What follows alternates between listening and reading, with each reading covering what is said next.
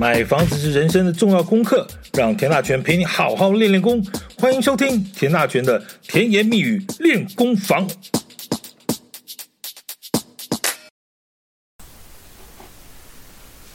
公司能不能买住宅？你有没有觉得这句话哪里怪怪的？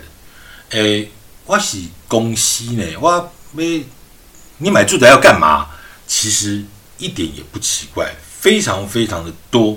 那我们今天就要跟你谈什么呢？平均地权条例修正案里头有一条非常重要的规定，就是司法人啊购买住宅的部分要经过购购屋许可制。这件事情影响有多大呢？我们今天来好好聊聊看。欢迎收听今天的甜言蜜语练功房。理论上哈，公司买住宅，你有没有觉得哪里怪怪的？公司买办公室 OK 啊？公司买厂房 OK 啊，你买住宅要干嘛呢？当然，如果事情那么简单啊，就没什么好吵的。那为什么其实这段时间引起很多轩然大波哦？现在我们讲一个比较简单的状况啊，就是说，呃，有些大公司哈、大企业，如果说你今天在一些什么外商公司，特别有这种机会啊，就是说，呃，那个你的企业你聘请了一些外籍顾问。有没有很多吧？因为台北市走在马路上，有时候啊，或者其他城市，你会看到一些老外，但他当然有些可能是所谓的这个教英文的这个外籍老师了哈。那有时候你看到那些 family 哈，一家大小都来啊，骑个脚踏车啊，老外都那个样子，对吧？呃，很很健康的那种感觉。那这是代表什么呢？他可能是所谓的大公司、国内的公司或者外商公司聘请的外籍顾问，或者外籍的长官，或者外籍生活的外籍职员。而这些人来台湾呢，他可能不是三天五天了，他有时候可能就是说三天五天，如果来住个开个会，呃，也做个什么研讨会，也许就回去了。他住饭店就够了。而且介绍这个大公司、大企业，也就是让你住个饭店三天五天也还好。但如果是个 family 来，他必须要住个三年五年的，呃，这很多，这很多。那那你你住饭店住下去，那个成本也蛮可怕的了哈。那那这种三五七八年住下来，那也许。也许就给你买间房子来住吧，因为可能大家也要在家里头吃饭呢，啊，这些，那那吃饭呢，做菜，甚至他要有家的感觉嘛。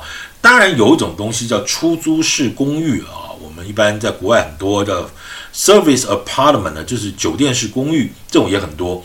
但是它毕竟，对了，它就是有点饭店，但是又是像家的这种感觉。那有些公司呢会长租这种房子。就像车子一样了哈，有些这种所谓迎宾车，有些不见得公司自己买啊，那有些搞不好就给你长租。那有些这种呢，他就有些这种长住型，那干脆最近附的附公司附近房价也不贵，那干脆这个企业呢也就买了几间啊，那就作为。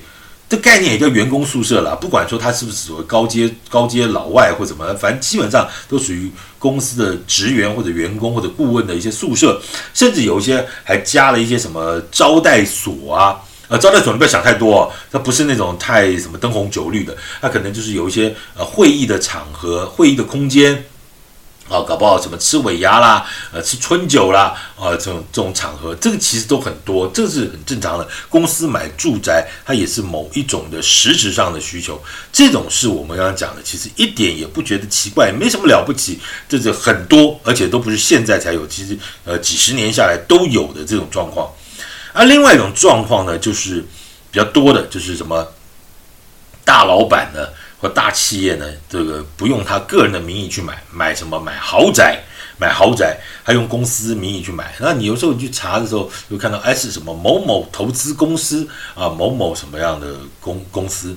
哎，你说这家公司是做科技的，他怎么会去买一个这个东西？呃，买一个豪宅？简单讲，有几种状况。第一个叫做家族的资产的配置。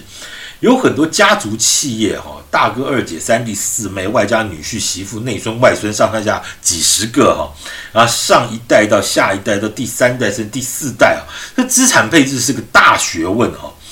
祖产配置的方式呢，是有人是用钱，那有人是用房子，那这学问就很大了，三天三夜讲不完了，基本上都是会计师的事啊。家里的事就够麻烦了，那大公司、大企业这些资产配置。会计师就每天帮你算吧，哈，那他就会帮这企业规划最佳的资产配置模式了。那这个房子也是一种工具啊，所以过去呢，其实也就在这个配置里头作为一个选项。那这件事情奇不奇怪？也不奇怪。其实台湾的不管家族企业啦，或者这种大企业，这种这种资产配置，其实都非常非常多了哈。这些就是符合于我们今天讲的所谓的公司买住宅的部分。你你你说奇怪吗？也许也不是了哈。也许就是我们比较没有经历过这实质上的实物操作，所以会觉得哪里怪怪的。其实也没有怪怪的了哈，也没有怪怪的。但是整个来说呢，这个哪种方式基本上用得上有人住啊，它又不违法，倒也不是没有什么大问题啊。刚才讲的这几种都属于比较正常的方式啊。那反正中华民国都万万岁啊，大家其实只要不违法，那节税也好，实际使用也好呢，其实问题不大了，真的问题不大。这行之有年的游戏规则，为什么在这次平均地权条例的修正案里头，哎，又出现了很大的问题？当然，这个问题就是另外一回事。内政部哦，在二零二一年整合了大数据的资料之后呢，有一个统计的数字，就是发现这几年在房地产这个大景气的一个过程里头，有非常多呢是非不动产的，呃，非不动产也不是营建业的法人，什么意思？就你不是建设公司，你也不是，你也不是不动产相关企业的公司，介入了住宅市场，而且这些持有多少间房子里头。有持有持有超过三十四万间的房子，住宅哦，住宅哦，那相当于台湾一年的那个买卖买卖移转栋数哦。我们这样讲，二零二二年的买卖移转栋数是三十一万八千多间了。意思什么意思？就是这个这些所谓非不动产及营建业的法人就公司持有的数字超过了台湾一年的买卖移转栋数。你到底在干嘛？你到底在干嘛？这什么天文数字啊？啊，这些东西呢，这些房子呢，它并没有拿来作为员工宿舍使用哦，而且它勾稽了台电的一些资料之后，发现他们几乎都是以空屋的状态呈现哦。那这些，那这白讲白了嘛，那这些东西就是你花了这么多的钱，用公司的名义买下来，买下来空屋没有使用，那你到底想干嘛？那其实讲到底，你就只是打算要转售获利。那该死，炒房！好了，看到这两个字，大家就立正站好了。如果说哦，我今天讲实在，就是如果说真的是刚刚讲了，你员工宿舍来拿到什么这些问题，我们拿台面上来说，其实。不是不能买了，你你今天就刚刚讲，你你间公司需要需要有三个什么外籍顾问，或者你公司要有留五间员工宿舍，你跟政府申请一下所谓的买卖许可制哦。其实我觉得，我想政府应该没有什么太大问题吧。哦，那当然有一个问题说。你买下来也是一笔大钱，你怎么可能买卖一年之内就不能用？所以这次平均地权条例里头规定，就是说五年不得移转。就是说，如果你是买卖给买买下来是给什么员工宿舍、外籍顾问了，whatever，啊，就公司有这些东西使用，你怎么可能半年一年就不用？对不对？你也许现在是空屋没有错，但是因为你啊、明年设厂之后啊、呃，也许需要大量聘请，所以你明年才会开始用。现在真的房价低，这些都可以说出个所以然。我相信政府也不会特意刁难你啦。我相信其实这个东西只要你能够讲得出所以然，应该都是可以的。但是如果说你真的买下来就是打算空个空个三五年，然后把它卖掉，这件事情就稍微值得非议了哈。好了。那购物许可制，当然其实市场间有很多人在骂，好像这个已经怎么进入什么共产国家啊？什么东西还要经过这个申报审批哈？这好像不太对。其实我刚才讲讲成白话文呢，如果你真的是公司要使用的话，这个其实我觉得问题都不大了。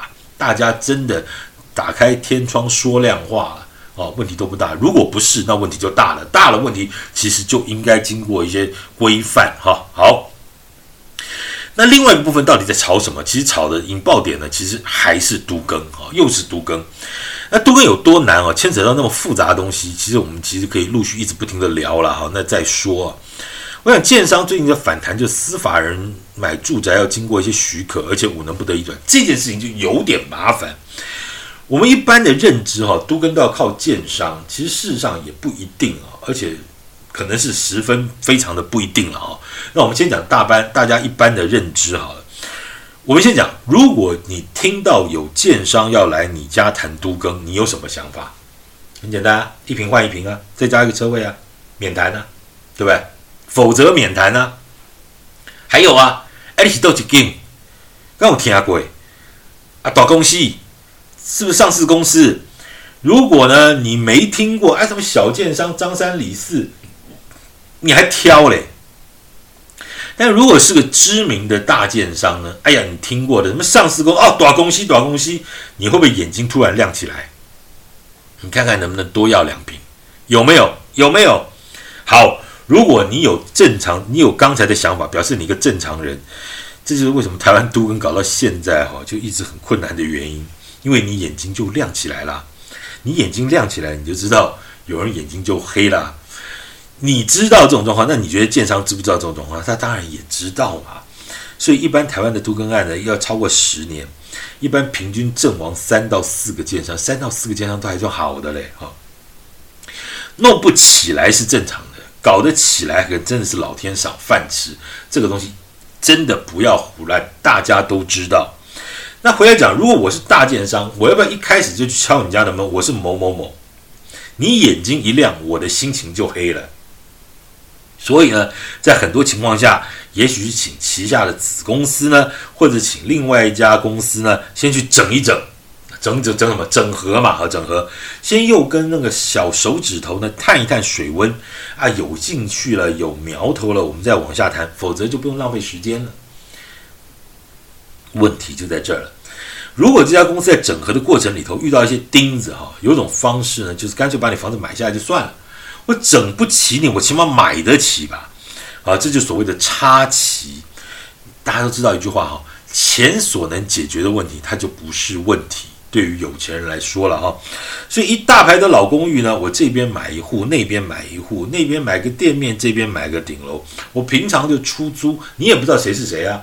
啊，谈不拢的时候我就摆着嘛。那谈得拢的时候。再来说嘛，那如果别人的别的建商想进来整合呢？很抱歉，也跟我谈谈吧。哎，听懂没脚没有？没干就在这边哈。这些其实老实讲都不是一个都更该有的正常的方式啊。但是，但是没办法啊，这个就是市场法则，这也是这是江湖规矩。他我相信他不该是。都市更新这个叫法令的本意和原意，但是进入了市场之后呢，它就变成有这种状况了。好，那就回来了。那跟司法人什么关系？来，我讲给你听。如果你用子公司呢插了旗，譬如说买了一间嘛，那是不是法人？对吧？如果说你要跟政府交代说，我要呃交清楚交代购屋目的。那你清楚交代就是都更，你觉得邻居客厅的灯光会不会马上又亮起来？对，你懂意思了吧？你懂意思了吧？就没人理你就算了。如果一你一曝光，你你、哦，原来我是某某公司，是某某公司的子公司。你觉得那家邻居的灯光半夜黑着黑着，会不会凿壁见光的，梆一下就亮起来？那如果你说你说是某某公司，那那那。黑的他也去换灯泡了啊！好，那怎么往下谈？还有啊，许可制就有所谓的不许可。如果每一家公司都许可，那也不对。那如果不许可，我请问你这个审查单位他怎么不许可呢？他该怎么不许可呢？我是要进来整合都更的，那这个审查单位哦，呃，不许可，那不许可呢？那那你要我怎么做？好，好吧。那如果是基于都更理由都许可，那 A 公司进去插旗，B 公司也进去插旗，那大家插了，这每家是什么公司，什么非营建业或不动产业的法人也进去插旗，说给你都更，那那大家都搅和，那这件事情是不是又又更乱？是不是就会更乱？这是大家一起搅和，这是是不是就更更完蛋、更复杂？还有。正所谓的五年呢、如果是用现在讲的理由，你大概没事啊。如果说盖好之后呢，这就牵来一个问题啊，子公司买了，他要不要卖给所谓的母公司？就之前讲的钱都是母公司出的啊，当然子公司就负担一些工工作上执行时，那这是经过一次买卖了。那如果是五年之内做一次买卖，那五年之后又不能移转，在建筑建筑物第一次登记之前都不能移转的，而且要五年之后才能移转。这件事情，你让建设公司这五年要怎么搞？你听懂我意思没有？就是说，如果说子公司去谈，然后呢，他把这个案子盘给所谓的母公司，那是不是就经过一次买卖了？如果在建物登记之后，这个就牵扯到你执行的问题，那是不是建物登记要建物真正登记之后才起算五年，还是说五建物登记之后呃之前它就可以所谓的跨越五年？这个可能在施行细则上面真的是要稍微。有点麻烦，那好，回来吧。如果说真的依照现在目前字面上的解释是建物登记之后五年之内不能移转，我请问你，建设公司花了那么多的精神，花了那么多力气去整合了都跟，都跟完了盖好了，盖好之内五年之内不能卖，你觉得建设公司会怎么样？活得下去吗？所以得起做都跟 做到最后倒掉，那那安利刚丢好。这个是实际遇到这个问题啊，实际上可能会遇到这个问题，所以问题就是说，这个司法人也许他又是一个防弊的一个措施和设计，但是在实务执行面呢，他就是遇到这个问题。当然，我们刚刚讲了，建设公司利用子公司去买、去整合、去怎么，它也许不是都市更新该有的本意啊，因为建设公司理论上来说。你就是一个加工业，你是是一个加工业，这你在做都跟，理论上你不该是地主，但是因为很多的问题，他他没办法解决，所以建设公司干脆干脆给你买掉，那、啊、这个问题角色就来了，你左手是地主，右手是建商，你都有份的情况下，那我请问你这件事情就遇到这个障碍了。那你要用现在实物的状况去解决呢，还是要用法令的方式去严制的严格的限制和规范呢？我相信这里头有一些麻烦存在。那但是尽可能的，我希望不要影响到目前已经很辛苦的在推动都更的过程里头所遇到一些问题，不要让它雪上加霜。这个才是问才是状况，还是内政部未来在实行施行细则制定的过程里头需要特别小心的部分。好，感谢今天的今天收听田大权的甜言蜜语，我们跟你谈的是司法人的购屋。啊，那也继续也请你继续啊，后续继续关注田大权甜言蜜语练功房，我们下次见，谢谢。